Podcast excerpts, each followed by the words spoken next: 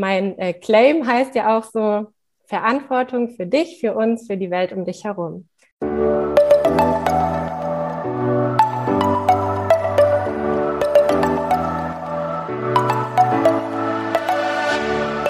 Moin und herzlich willkommen zu einer neuen Folge des Eat Pussy Not Animals Podcast, der Podcast, der dir den Einstieg in die vegane Ernährung erleichtern soll. Moin und herzlich willkommen zu einer neuen Podcast-Folge von mir. Ich bin heute mal wieder nicht alleine. Ich habe die liebe Christina hier bei mir im Interview. Die habe ich auch über Instagram kennengelernt. Da macht sie auch sehr viel zum Thema Nachhaltigkeit, Veganismus und Zero Waste, alle verwandten Themen. Danke für deine Zeit, Christina, dass du hier bist. Magst du dich vielleicht erstmal selber vorstellen und so ein bisschen erzählen, wie du zu diesen ganzen Themen gekommen bist? Mhm. Ja, danke für die Einladung. Ich freue mich hier zu sein. Ich bin Christina, hast mich ja schon schön vorgestellt. Und ich setze mich quasi für Nachhaltigkeit und Achtsamkeit ein. Vor allem dafür, dass wir mehr quasi zu uns finden, um dann auch was in die Welt rauszugeben.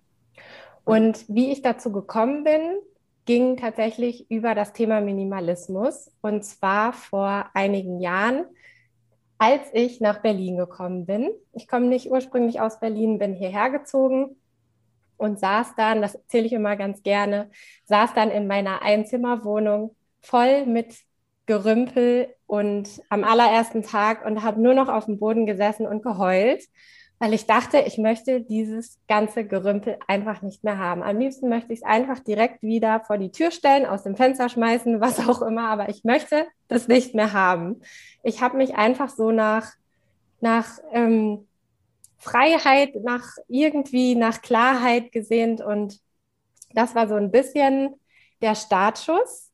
Weiter ging es dann mit dem Reisen, dass ich auch da gesagt habe, okay, ähm, ich probiere mal aus, mit weniger zu reisen, mit weniger Gepäck. Bin dann immer mit Handgepäck gereist und es hat mich unglaublich glücklich gemacht, mit nur Sachen zu verreisen, die ich für eine Woche dabei hatte. Ähm, ich musste mir keine Gedanken machen, was äh, ziehe ich jeden Tag an. Und ähm, habe mich trotzdem jeden Tag wohlgefühlt. Es war eine totale Erleichterung. Und dann ging über diese Reisen, die ich gemacht habe, ging es dann irgendwann zum Thema ökologische Nachhaltigkeit. Und das hat sich alles so Schritt für Schritt entwickelt.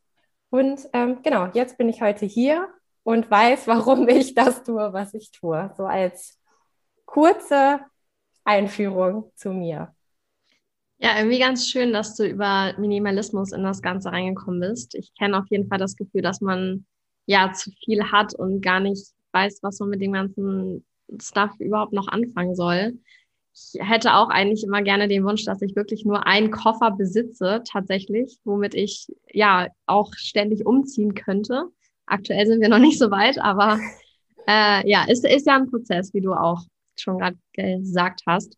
Du hast ja selber auch einen Podcast, ich habe auch ein paar Folgen mir angehört, mit dem wunderschönen Namen Verantwortung. Was bedeutet denn für dich dieser Begriff? Was zählt da so alles für dich rein? Und wie bist du darauf gekommen, das so zu nennen? Verantwortung bedeutet für mich, dass ich für mein Handeln und für all das, was ich tue, einstehe und ja, Verantwortung übernehme und sage, niemand sonst ist schuld für das, was ich in meinem Leben habe. Niemand sonst ist schuld daran, was ich tue, sondern das bin alleine ich. Und ich darf bei mir anfangen.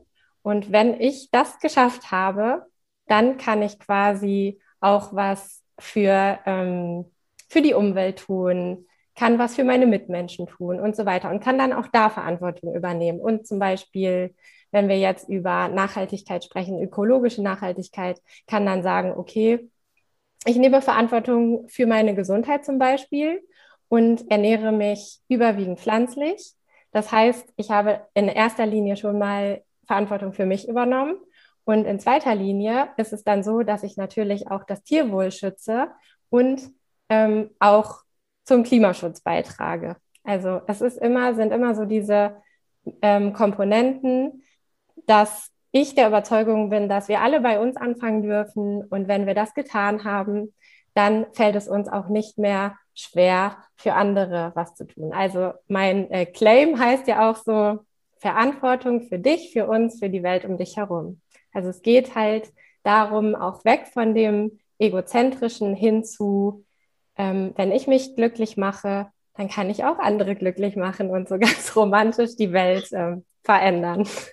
Das ist aber eine, eine sehr schöne Ansicht zu dem Thema. Ich ähm, ja, sehe auch immer diesen Verantwortungspunkt auch alleine bei der Aussage, dass man ja als irgendwie einzelne Person nichts dran ändern könnte, finde ich, spielt das auch ein bisschen mit rein, dass man sagt, doch, wenn ich die Verantwortung dafür übernehme, kann ich halt schon im Prinzip was ändern. Mm, also würdest du auch sagen, dass das Ganze so zusammenzählt und dass man ja das so als ganzheitliches sehen muss, dass vegane oder pflanzliche, überwiegend pflanzliche Ernährung mit in das Nachhaltigkeitsthema und in das minimalistische Thema mit reinzählt? Das ist ja, absolut. Das ist auf jeden Fall ein Aspekt. Und ähm, das ist natürlich nicht der einzige, weil mit äh, rein veganer Ernährung können wir auch nicht die Welt retten. Aber da gibt es ja zum Glück noch ganz viele andere Ansatzpunkte. Ja, das ist wohl wahr.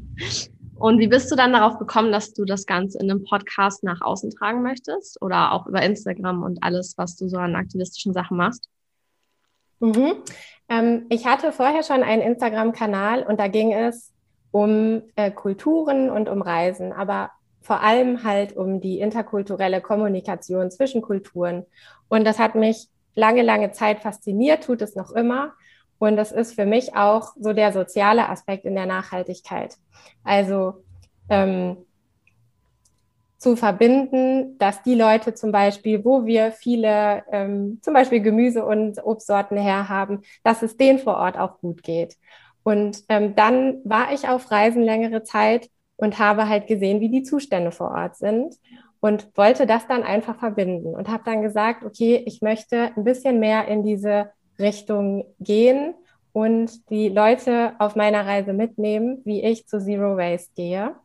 Und ähm, nicht ausgeklammert, also nicht auszuklammern, dass das auch wichtig ist, dieses Ganze zu sehen.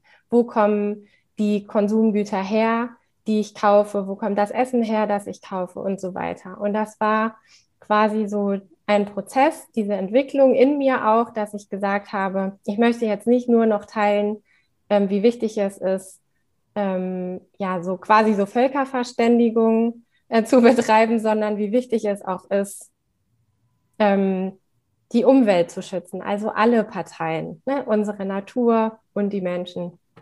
Und ähm, dann bin ich von der Reise zurückgekommen und habe quasi, weil ich auch ähm, oder wir, also mein Freund und ich, alles verkauft hatten, unsere Wohnung gekündigt hatten und wir hatten noch ein paar Sachen, aber ganz, ganz wenige. Und dann haben wir angefangen, ähm, ja, von dem ersten Tag an plastikfrei zu leben und das auszutesten.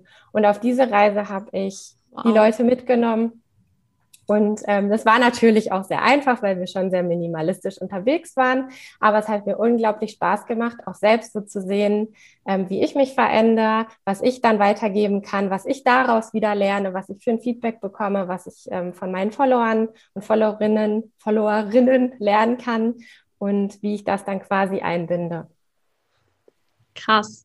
Plastikfrei ist ähm, auf jeden Fall, finde ich, ein sehr schon, ähm, ja, nicht radikal, aber schon sehr, sehr großer Step, für mich persönlich zumindest, weil wir irgendwie in so einer sehr plastikbelasteten Welt leben, auch wenn jetzt ganz viele Firmen anfangen, da irgendwie nachhaltige Alternativen rauszubringen und dass man, man findet ja auch sehr, sehr viel, gerade zu Hause, wenn man sich mal umschaut, findet man viel, was man irgendwie ersetzen kann mit plastikfreien Alternativen. Mhm. Ähm, für mich persönlich muss ich sagen, sehe ich so noch Schwierigkeiten bei gewissen Essenssachen. Wenn man jetzt beispielsweise vegane Alternativen kauft, ist ja eigentlich alles bislang noch in Plastik verpackt. Wo war denn für euch so die größte Herausforderung dabei? Und würdet ihr jetzt schon sagen, dass ihr an dem Punkt seid, wo ihr wirklich komplett plastikfrei lebt? Also, oder gibt es noch so das eine oder andere, was man dann doch in Plastik kauft? Mhm. Ähm, ich glaube, zuallererst ist es ein Trugschluss, dass wir bei 100 Prozent ankommen. Und ähm, das ist auch gar nicht unser Anspruch. Ähm, es heißt natürlich plastikfrei und Zero Waste und Null Müll und so weiter. Ähm, wir kaufen sehr wenig Fertigprodukte und auch sehr wenig Ersatzprodukte, vegane Ersatzprodukte und haben tatsächlich nach der Reise einfach mit frischem Obst und Gemüse angefangen und ähm, Hülsenfrüchten, Nüssen, alles, was so dazugehört. Und das haben wir im Unverpacktladen und im Supermarkt oder im Biomarkt oder auf dem Markt gekauft.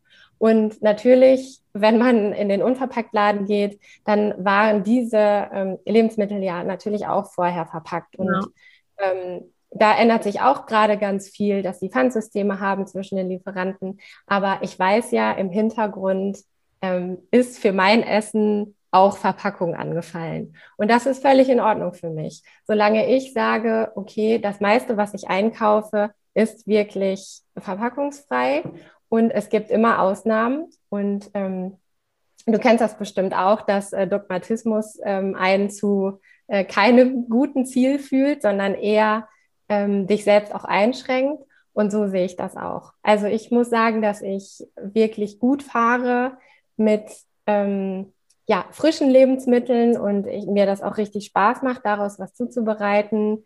Äh, manchmal gibt's auch ähm, mal ein veganes Cordon Bleu oder sowas, aber es ist tatsächlich sehr selten.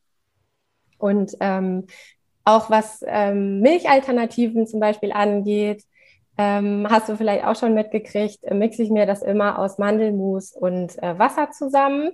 Ah, cool. Natürlich fällt dann da äh, Glasmüll an.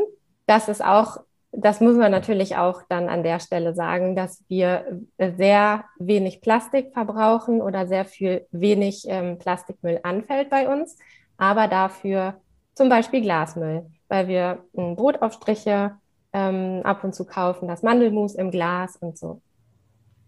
Genau. Stimmt, das ist auch noch ein interessanter Punkt, wo ich auch noch nicht zu so einer optimalen Lösung für mich selber gefunden habe. Glasmüll verbraucht ja theoretisch oder da fällt ja auch ziemlich viel Umweltbelastung bei an, wenn man das wieder einschmelzen will. Was würdest du denn sagen, ist die nachhaltigste Sache, die man machen kann? Also wahrscheinlich schon Mehrwegglas, aber ist jetzt zum Beispiel Einwegglas schlechter oder besser als eine Dose, wenn ich jetzt, ich weiß nicht, Kichererbsen kaufen will oder so? Was, was ist so da der, der nachhaltigste Weg? Mhm. Ich glaube, das tut sich nicht viel. Ob du jetzt eine Einwegflasche nimmst oder eine Einwegdose, ähm, wenn es die Möglichkeit gibt, dann natürlich am liebsten für mich persönlich jetzt ähm, Glas und Mehrweg und dann am besten das Pro Produkt aus der Region und da auch abgefüllt. Da gibt es halt einige Möglichkeiten. Auf der anderen Seite gibt es die nicht bei jedem Lebensmittel. Und dann ähm, entscheide ich halt, kann ich das auch selber machen oder ähm, möchte ich das gerade gar nicht selber machen? Zum Beispiel ähm, passierte Tomaten. Ähm, kann ich auch einfach ein paar Tomaten in den Mixer ähm, mhm. schmeißen und den anmachen. Da brauche ich halt keine Dose Tomaten kaufen. Das sind so Abwägungen. Aber was mir auch wichtig ist, das habe ich noch gar nicht erwähnt, ist, dass ähm, Leichtigkeit ein ganz wichtiger Aspekt dabei ist. Also ähm, wirklich zu gucken, dass man da nicht irgendwie so eine Wissenschaft draus macht, sondern sagt, okay, ich mache es mir so leicht wie möglich. Und ähm, es ist ja auch leichter, wenn du weniger Müll zu Hause hast, den du irgendwo horten musst oder wieder anfängst, irgendwas zu sortieren. Und das ist quasi so das Prinzip. Und das ähm, ja, greift auch ineinander. Das eine ist, die Verantwortung zu zeigen, okay, ich möchte nicht viel ähm, Plastik verbrauchen und auf der anderen Seite zu sagen, okay, mach es dir nicht unnötig kompliziert. Ja, stimmt. Ich denke, man verliert doch leicht die Lust dran, wenn man da irgendwie zu schnell zu viel will, wahrscheinlich, ne? Dass man irgendwie. Ja, genau ja, sich dann zu viel Druck macht und dann sowieso direkt wieder aufhört. Ich glaube, hast du da nicht neulich sogar in einem Live drüber gesprochen, mit der inneren, inneren Einstellung und innere Überzeugung finden?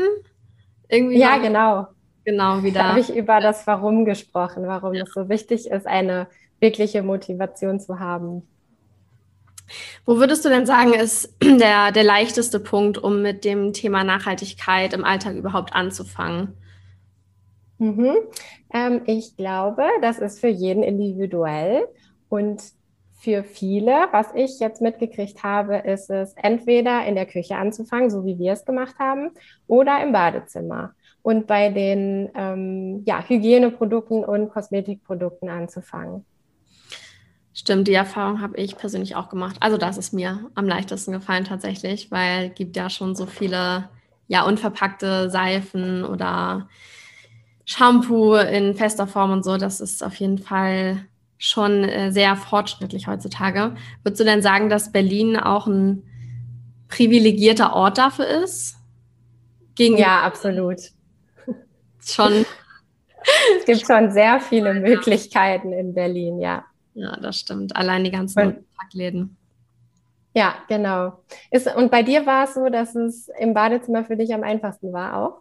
Genau, ich habe, also ich war schon länger vegan, bevor ich überhaupt angefangen habe, über den Rest nachzudenken quasi, also über Nachhaltigkeit, insbesondere ähm, ja, was ich sonst noch kaufe. Ich habe schon vegane Kosmetik und sowas alles gekauft, aber halt eben noch oft Plastik verpackt und ich habe da nicht so drüber nachgedacht, bis ich mit meiner jetzigen Mitbewohnerin zusammengezogen bin, die da schon ein bisschen länger so ein Auge drauf hatte und die hat mich auf ganz, ganz viele Sachen gebracht. Ähm, was so für sie total selbstverständlich war. Und ich war dann so, oh krass, oh, das gibt es, oh, okay, ähm, gucke ich auch mal, was ich da verändern kann. Und dann fand ich es halt sehr einfach im Bad, einfach erstmal alles gegen feste Seife, feste Shampoo auszutauschen, dann irgendwie bei Zahnpasta solche Tabs im, äh, in so einem Papierbeutel oder im Glas zu kaufen. Zahnbürste fand ich auch irgendwie easier. Mhm. Also das war so, ja, für mich irgendwie ein guter Punkt, um anzufangen, weil es einfach super viele Alternativen gibt. Und genau, das find, fällt mir persönlich leichter, als zu sagen, ich kaufe nur noch unverpackte Lebensmittel. Ich muss auch dazu sagen, ich finde es halt sehr schade, dass man oft vor der Wahl steht, im Supermarkt jetzt kaufe ich äh, das konventionelle, was nicht in Plastik verpackt ist, oder kaufe ich das Bio-Lebensmittel, was dafür aber in Plastik verpackt ist. Das ist so ein alltäglicher Struggle, den ich irgendwie habe und es nervt mich ehrlich gesagt ein bisschen, dass man da so vor diese Wahl gestellt wird. Ja, ich weiß gar nicht, was, was ist da so für, für dich die bessere Alternative, wenn man jetzt nicht auf dem Markt einkauft, sondern eben im Supermarkt? Hm, für mich ist die beste Lösung, ähm, vielleicht den auf Einkauf aufzuteilen. Also zu sagen, wir haben hier zum Beispiel einen Lidl um die Ecke und da gehen wir ähm, oft hin.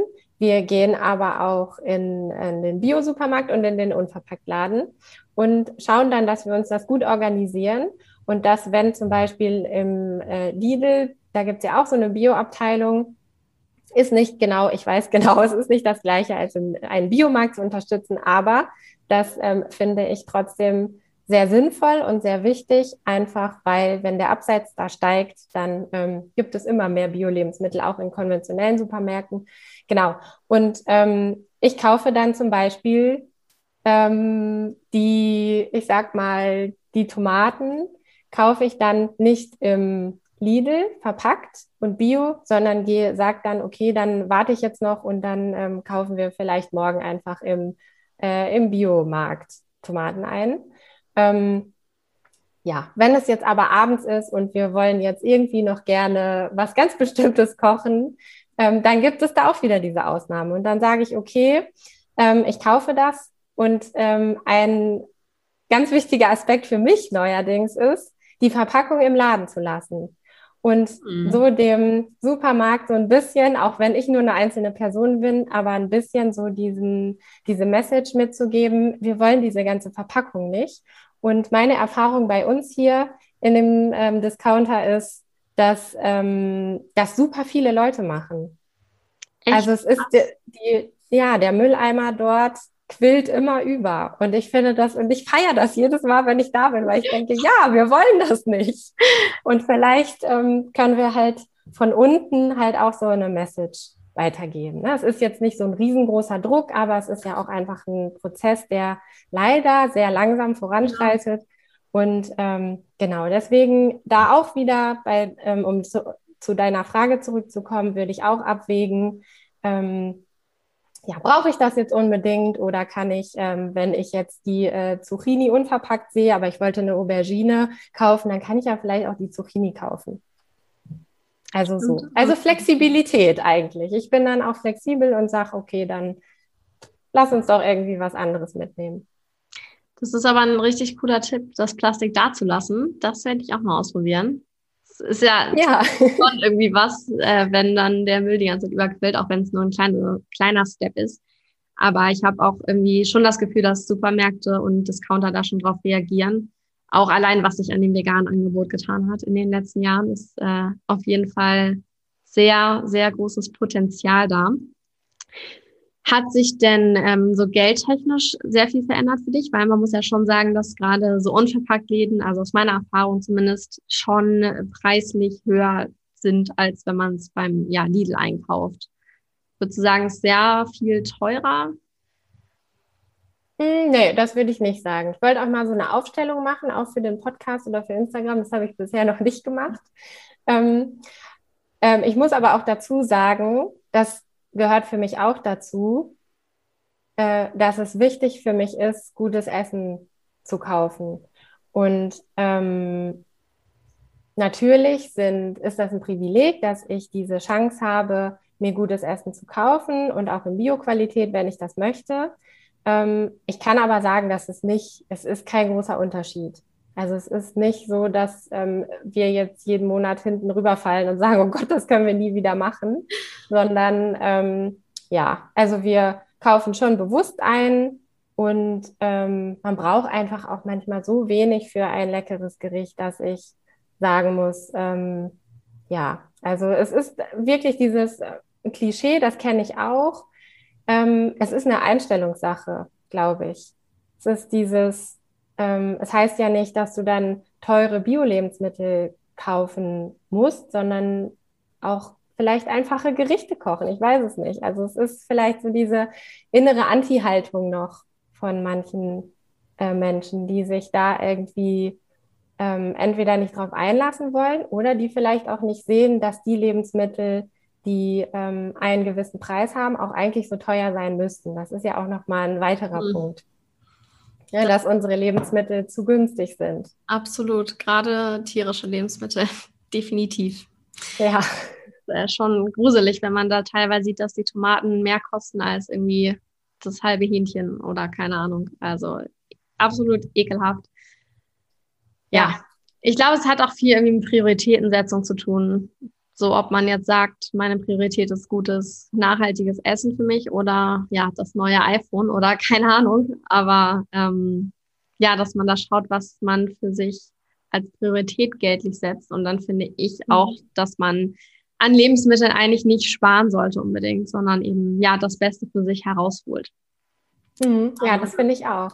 Mhm. Einstellung dazu auf jeden Fall. Ich muss auch mal sagen, wenn wir im Unverpacktladen sind, ich falle dann schon manchmal vorne über, weil es so teuer ist, aber dafür hält es sich dann auch lange. Also wir kaufen halt dann schon große Vorräte ein, sodass man erstmal zwei Monate nicht hingehen muss. Ähm, das ja. kommt vielleicht auch noch dazu, dass man da irgendwie ja einfach auf Vorrat einkauft und dann halt zwar hohe Kosten hat, aber aufgeteilt auf die Zeitspanne ist es dann vielleicht wieder gar nicht so viel teurer als das andere. Ja, voll. Die Erfahrung habe ich auch gemacht. Absolut, ja. Ähm, wo du gesagt hast, ihr wart reisen, hast du dann was auch daran verändert, dass du diese schlechten Zustände gesehen hast und dann zum Beispiel gesagt hast, du kaufst XY nicht mehr aus dem und dem Land, weil du gesehen hast, wie es da ist. Hat sich dahingehend was für dich oder auch für euch verändert? Hm, ja, ähm, und zwar bin ich sehr viel in Lateinamerika auch vorher schon unterwegs gewesen, weil ich durch ähm, meine Zeit in Spanien ähm, damals viel mit Latinos zu tun hatte und äh, wir uns natürlich angefreundet haben, ich die besucht habe und ich oft auch in Mexiko war. Und ähm, ja, vielleicht hast du schon mal davon gehört, dass es ein, äh, so, ja, eine Art Krieg gibt, ähm, was die Avocados betrifft und dass es so ein bisschen ähm, ausgeartet ist. Und natürlich weiß ich jetzt von hier nichts genaueres, aber es wird immer wieder ähm, in den Medien gesagt. Und äh, deswegen würde ich zum Beispiel keine Avocados mehr aus Mexiko ähm, kaufen, ob sie jetzt bio sind oder nicht. Ähm, es gibt sie auch in Spanien, ne? es gibt sie auch an, in anderen Ländern. Und das ist aber sowas, wo ich ähm, sage, da habe ich kein gutes Gefühl bei. Ob das jetzt am Ende wirklich so ist, ja, kann ich nicht sagen, aber das ist so dieser kleine Beitrag, den ich dann von, von hier aus Berlin irgendwie leisten kann. Hm, ja, was so Produkte betrifft. Und ansonsten schaue ich, dass es auf jeden Fall Fairtrade ist bei Dingen, die ich von sehr weit weg kaufe. Ähm, Genau. War das das, was du wissen wolltest? Genau, ja, das äh, beschreibt es eigentlich schon ganz gut. Ich meine, es ist ja auch im Endeffekt egal, ob das dann wirklich da so passiert, aber dadurch, dass du ja schon darauf verzichtest, kannst du ja eigentlich nicht verlieren in dem Sinne. Ähm, guckst du sonst bei Lebensmitteln, die jetzt nicht von hier sind, drauf, wo die herkommen oder kaufst du sowas häufiger ein? Siehst du das als sehr unnachhaltig, Sachen aus fernen Ländern zu kaufen? Weil das ist ja auch so ein ganz großer Kritikpunkt, wenn es um ja, Veganismus geht, was ich auch gar nicht verstehe, weil es sind ja nicht nur vegane Leute, die Avocados essen beispielsweise, aber das ist ja schon so ein, so ein großer Kritikpunkt, dass man dann äh, auch Früchte und Gemüse von weiter her holt. Ist das auch so ein Punkt für dich, wo du drauf verzichtest oder was du sehr selten machst? Hm. Also ich verzichte gar nicht, sondern für mich ist es auch einfach eine Art der Verantwortung. Und mhm. Ähm, und zwar deswegen, weil wenn wir uns auf äh, regionale ähm, Früchte zum Beispiel konzentrieren, dann gibt es da so viele leckere Sachen, dass ich vielleicht gar nicht so oft eine Mango kaufen muss. Mhm. Und es ist tatsächlich, ich habe es ausgetestet, es ist tatsächlich so. Ähm, die, das liebste Obst, Obst, was ich esse, sind tatsächlich Blaubeeren, Erdbeeren, Himbeeren. Und ja. die gibt es natürlich auch wieder nicht das ganze Jahr über. Aber ähm, ich bin auch der Überzeugung, dass wir hier ähm, in einer Region leben, ja, die schon sehr viel zu bieten hat. Natürlich halt eher was Gemüse angeht als was Obst angeht. Und dass es aber auch einen Grund hat, warum das so ist. Und ähm, wir brauchen, wir haben jetzt dieses ganze Angebot, das ist auch klar und das darf auch sein. Und ich esse auch mal gerne eine Mango zwischendurch. Ähm, wir brauchen das aber eigentlich gar nicht für unseren Körper. Ähm, ja. Sonst würde hier was anderes wachsen. Und es ist total schön, dass es die Globalisierung gibt und dass es diese ganzen Möglichkeiten gibt. Und ähm, ja, und das muss auch wieder jeder für sich äh, wissen. Für mich ist das gar nicht so ein Verzicht. Für mich ist das dann was Besonderes, wenn ich es kaufe.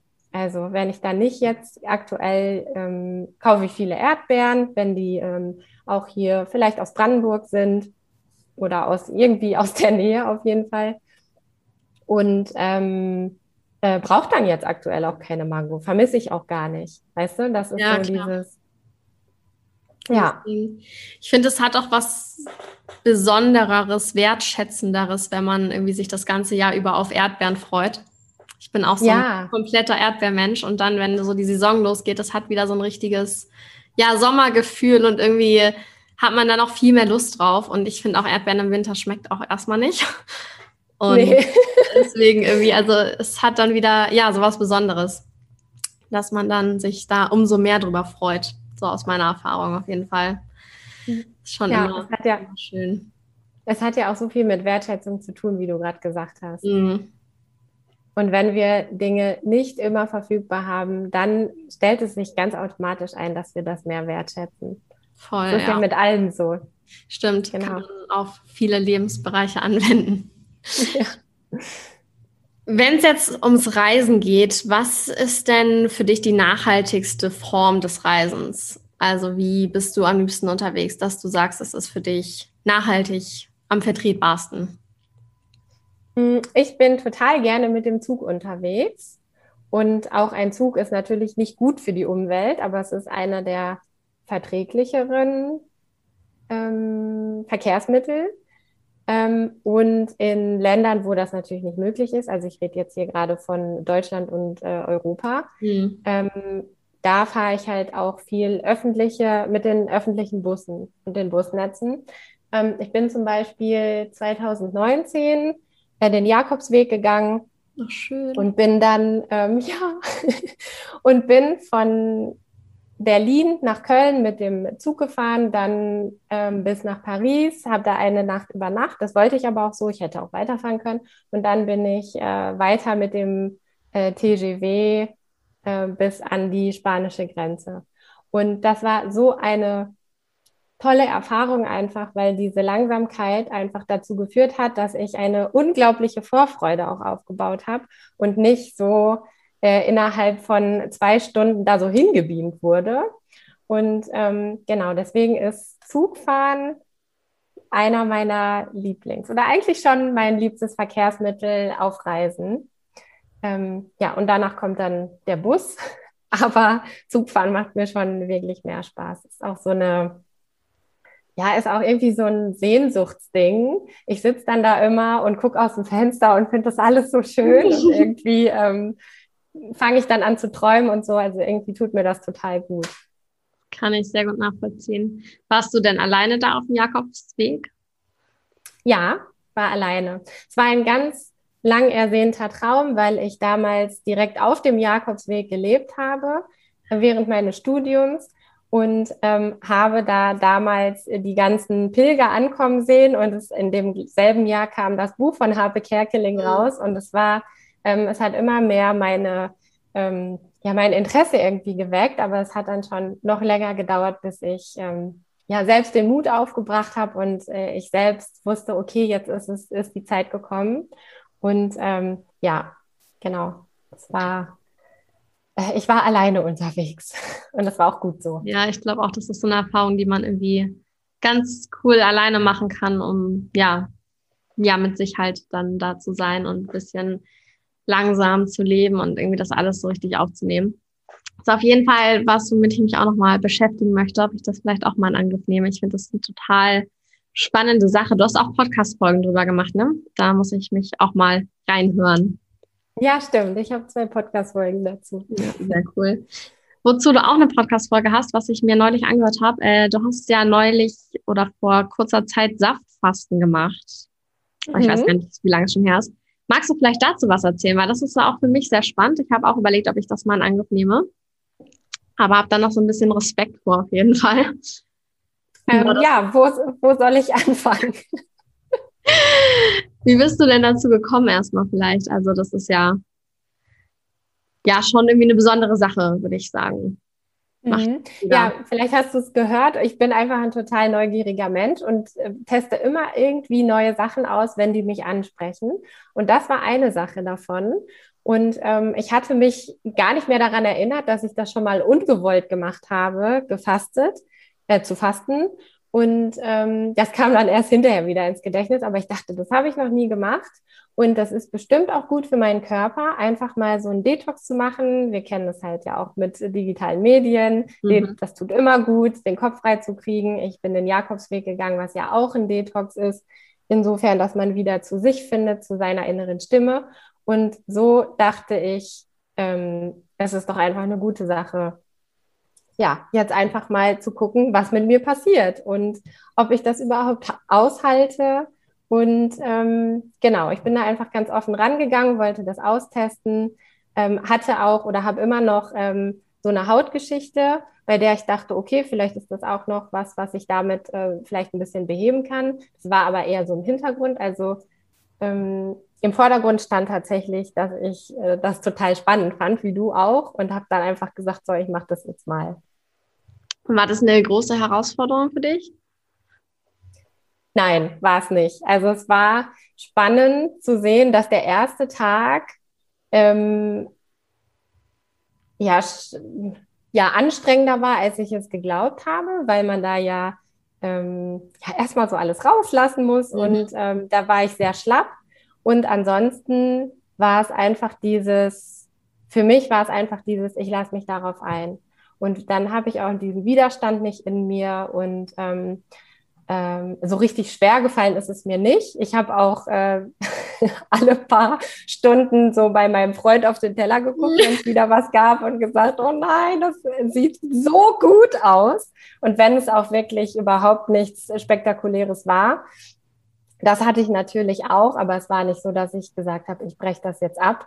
Es waren ja bei mir auch nur, äh, ich glaube, acht Tage. Ja, ist eine überschaubare Zeit auf jeden Fall. Das kriegt man, denke ich, ganz gut hin. Und hat sich danach dann was an deinem Essverhalten so geändert, dass du gesagt hast, ich mache das und das weiter irgendwie und veränder was? Mhm. Ja, da ich ja sowieso schon auch äh, vegan bin, hat sich das nicht verändert. Mhm. Und ähm, ich fand es auch äh, deswegen vielleicht auch einfach, weil die Dinge, die du dann ähm, zu dir nimmst, sind ja rein pflanzlich. Also ich hätte natürlich jetzt auch diese ganzen Säfte selbst machen können oder ähm, mir Gemüse, ähm, Suppen und so selbst machen können. Ich hatte das ja vorher gekauft, diesen Saftkasten, äh, Fastenkasten. Und ähm, deswegen war ich ja sowieso schon daran gewöhnt, dass ich irgendwie nicht auf Milchprodukte oder auf Fleisch oder sowas mhm. verzichten müsste in der Zeit dann. Deswegen, das war ähm, ja jetzt nichts. Das hätte ich vielleicht danach umgestellt. Ich weiß es nicht. Ähm, und ansonsten esse ich achtsamer. Noch achtsamer als vorher. Und das finde ich ganz schön. Ich ähm, genieße das in bestimmten Momenten dann noch mehr und denke mir dann wirklich so, manchmal zum Beispiel beim Frühstück morgens so, und du genießt das jetzt so richtig und ähm, ja, bist dankbar dafür und so. Das hat sich auf jeden Fall noch mal ein bisschen verstärkt. Das ist total schön, weil ich habe so das Gefühl, dass Essen bei ganz vielen Menschen eher so ein Ding geworden ist, was man halt machen muss, um zu überleben. Also bei mir teilweise auch. Ich liebe Essen zwar und ich liebe verschiedene Sachen ausprobieren und irgendwie richtig leckeres Essen. Aber ich bin dann auch eher so, ich äh, gucke dann nebenbei irgendwie ein YouTube-Video an oder lese irgendwas nebenbei und weiß eigentlich, ich sollte mich nur auf das Essen fokussieren. Aber es ist so in der heutigen Zeit so viel Ablenkung da und so viel, was man dann irgendwie noch nebenbei machen kann. Und man ist so gewohnt, dass man von allen Seiten irgendwie so Input bekommt die ganze Zeit. Das ist so Voll. total die nebensächliche Sache geworden ist. Deswegen äh, voll schön, wenn man da wieder anfängt, so diese Achtsamkeit und auch ja wieder Wertschätzung irgendwie zu empfinden. Ich muss natürlich auch dazu sagen, dass ich jetzt nicht auch wieder nicht zu 100 Prozent immer achtsam esse. Ähm, ich setze mich auch manchmal irgendwie äh, hin und gucke dabei neben was nebenbei was, so, so rum. ähm, aber es ist viel mehr in mein Bewusstsein gerutscht, dass ich halt wirklich dann vorher denke, mache ich das jetzt wirklich und mache ich das dann auch wirklich bewusst oder möchte ich mich jetzt lieber irgendwie mit mir und meinem Porridge zum Beispiel äh, auf die Couch setzen und einfach nur für mich sein oder möchte ich äh, mit meinem Freund zusammen äh, mich an den Tisch setzen und ähm, ja, wir machen uns einen netten Abend irgendwie. In die Richtung geht das so. Und das finde ich halt echt, äh, dafür bin ich echt dankbar, dass ich das dadurch nochmal mehr so in den Alltag geholt habe. Ja, ist total schön. Was hast du denn noch so für Ziele und Herausforderungen in der Zukunft, wo du sagst, da möchte ich noch XY Dollar machen oder noch mich in dem Bereich verbessern? Hast du da irgendwie so bestimmte Vorhaben? Hm, ja, so richtige feste Ziele habe ich nicht. Ich habe ein paar Projekte, die ich noch angehen möchte. Zum Beispiel würde ich noch äh, gerne mehr selbst anbauen mhm. und jetzt nicht im großen Stil, aber es ist total schön zu sehen, äh, wenn man so diese typische Tomatenpflanze auf dem Balkon hat und äh, das dann ernten kann und dann hat man das halt irgendwie bei sich zu Hause äh, selbst gezüchtet und so und das finde ich total schön. Ähm, da haben wir letztes Jahr ein paar ähm, ja, ein paar Kräuter gehabt. Ich hatte, glaube ich, sogar, genau, ich hatte verschiedene Salate, ähm, Radieschen, da ist natürlich auch nicht so viel draus entstanden, aber ein bisschen, das fand ich schon ganz schön. Das wäre so eine Sache, die ich gerne machen würde. Vielleicht auch so, so ein Vertikalbeet auf dem Balkon oder äh, Kartoffeln kann man auch vertikal ähm, ziehen. Das finde ich sehr spannend. Das ist eine Sache. Und auf der anderen Seite, da würden jetzt, glaube ich, alle lachen, die mich kennen, würde ich gerne noch unseren, ähm, unseren Besitz reduzieren, also noch minimalistischer leben. Und wow. ähm, das macht mir aber auch total Spaß. Also es ist wirklich immer dieses, ähm, brauchen wir das noch? Hat sich nicht was verändert? Können wir das abgeben? Ähm, noch mehr ballastlos werden? In, ja, inwiefern ähm, nee, nicht inwiefern. So, solange das irgendwie oder inwieweit das noch möglich ist, genau. Bevor ihr gar nichts mehr habt. Bevor alles in einen Rucksack passt, wie du auch gesagt hast. Das wäre mein, mein äh, Traum, glaube ich. Ja, das ist. Aber ein paar Möbel brauchen wir halt ja. auch, ne? Solange man an einem festen Ort ist, zumindest. Ja, genau. Ist es bei deinem äh, Kleiderschrank denn auch so, dass du so eine Capsule Wardrobe die aufgebaut hast. Das ist nämlich für mich persönlich auch so ein, damit beschäftige ich mich eigentlich auch schon länger, aber habe es noch nicht so geschafft, das irgendwie umzusetzen. Aber das finde ich auch sehr spannend. Mhm, ja, ich äh, würde sagen, dass sie noch nicht perfekt ist. Also perfekt für mich. Ähm, ich habe noch ein paar Teile, die ich auch noch abgeben äh, könnte, aber ich bin schon quasi auf dem, äh, auf dem Stand, dass alles irgendwie zusammenpasst, was auch so Farben angeht und was Muster angeht. Und da ähm, es ist so eine Erleichterung, aber ich bin noch nicht ganz zufrieden. Also ich bin da vielleicht so auf dem Weg, wo du gerade bist. Und ähm, aber grundsätzlich habe ich äh, nicht mehr viele Klamotten und ziehe auch ähm, ganz viele Klamotten das ganze Jahr über an. Ähm, ja, ein paar vereinzelte ähm, Kleider oder jetzt mal ein Rock, der jetzt wirklich nicht so wintertauglich ist, der kommt dann in der Zeit ähm, in den Kleiderschrank, in den Koffer. Und dann wechsle ich quasi so diese Sommer- und die Wintergarderobe, aber da überschneidet sich so viel, dass ich da schon total zufrieden mit bin, dass ich das einfach das ganze Jahr über anziehe und ähm, viele, ja, ähm, ja, einfarbige oder also nee, nicht unbedingt einfarbige, aber sehr ähm, minimalistische, geschnittene Sachen auch habe. Also ich bin da jetzt auch gar nicht so die ausgefallene. Ja. Kann, kannst du abzählen, wie viele Teile du insgesamt besitzt? Äh, nee, das weiß ich gar nicht. Das könnte ich vielleicht mal im Anschluss noch machen. ähm, also meine Klamotten passen auf die Kleiderstange, die wir im okay. Kleiderschrank stehen haben. Also es ist äh, schon sehr ja. minimalistisch. Krass, ja. Ich muss aber auch sagen, ich, früher habe ich ganz, ganz viel gekauft und immer irgendwie war ich shoppen und habe dann bin mit 40 Teilen nach Hause gekommen gefühlt. Aber es ist auch irgendwie total die Belastung. Einmal, weil man nicht weiß, was man anziehen soll jeden Morgen. Das ist schon mal irgendwie so total der Stressfaktor, der, finde ich, dadurch reduziert wird, dass man weniger hat. Und einfach dieses, so dass man nicht mehr weiß, was man alles besitzt. Diesen Gedanken finde ich irgendwie ziemlich gruselig. Die Schrankleichen. Ja. Und dann finde man was oft, das war ja auch noch. Ist ja auch schon fünf Jahre alt. Verrückt, hatte ich nicht mehr an seitdem.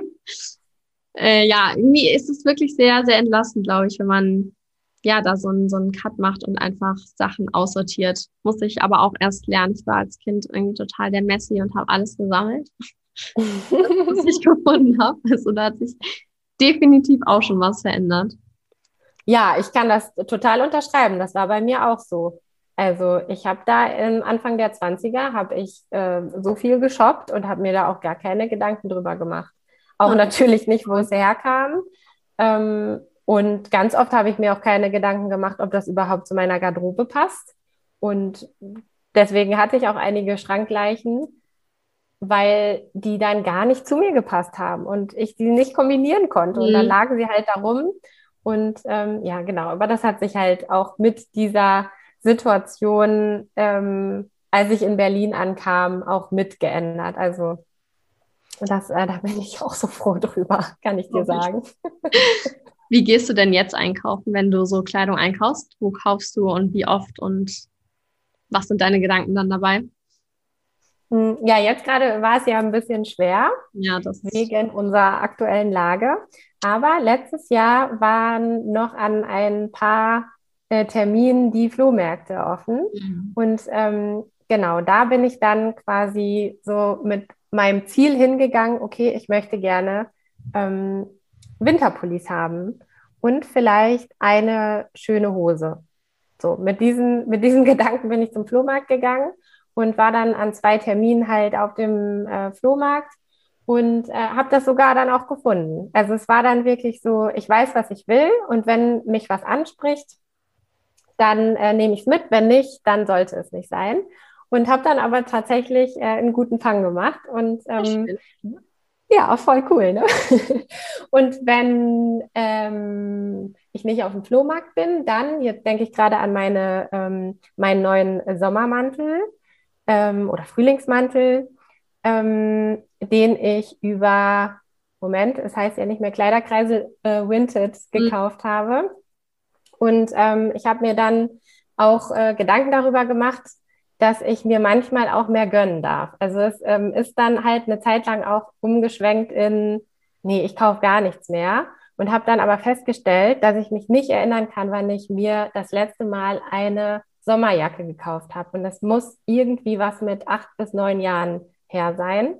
Und ähm, deswegen habe ich gesagt, okay, ähm, dann gönne ich mir das jetzt mal. Und dann habe ich da meinen äh, Mantel auch bekommen und ähm, genau, und dann, ähm, wenn ich nicht Secondhand kaufe, dann kaufe ich Fair Fashion.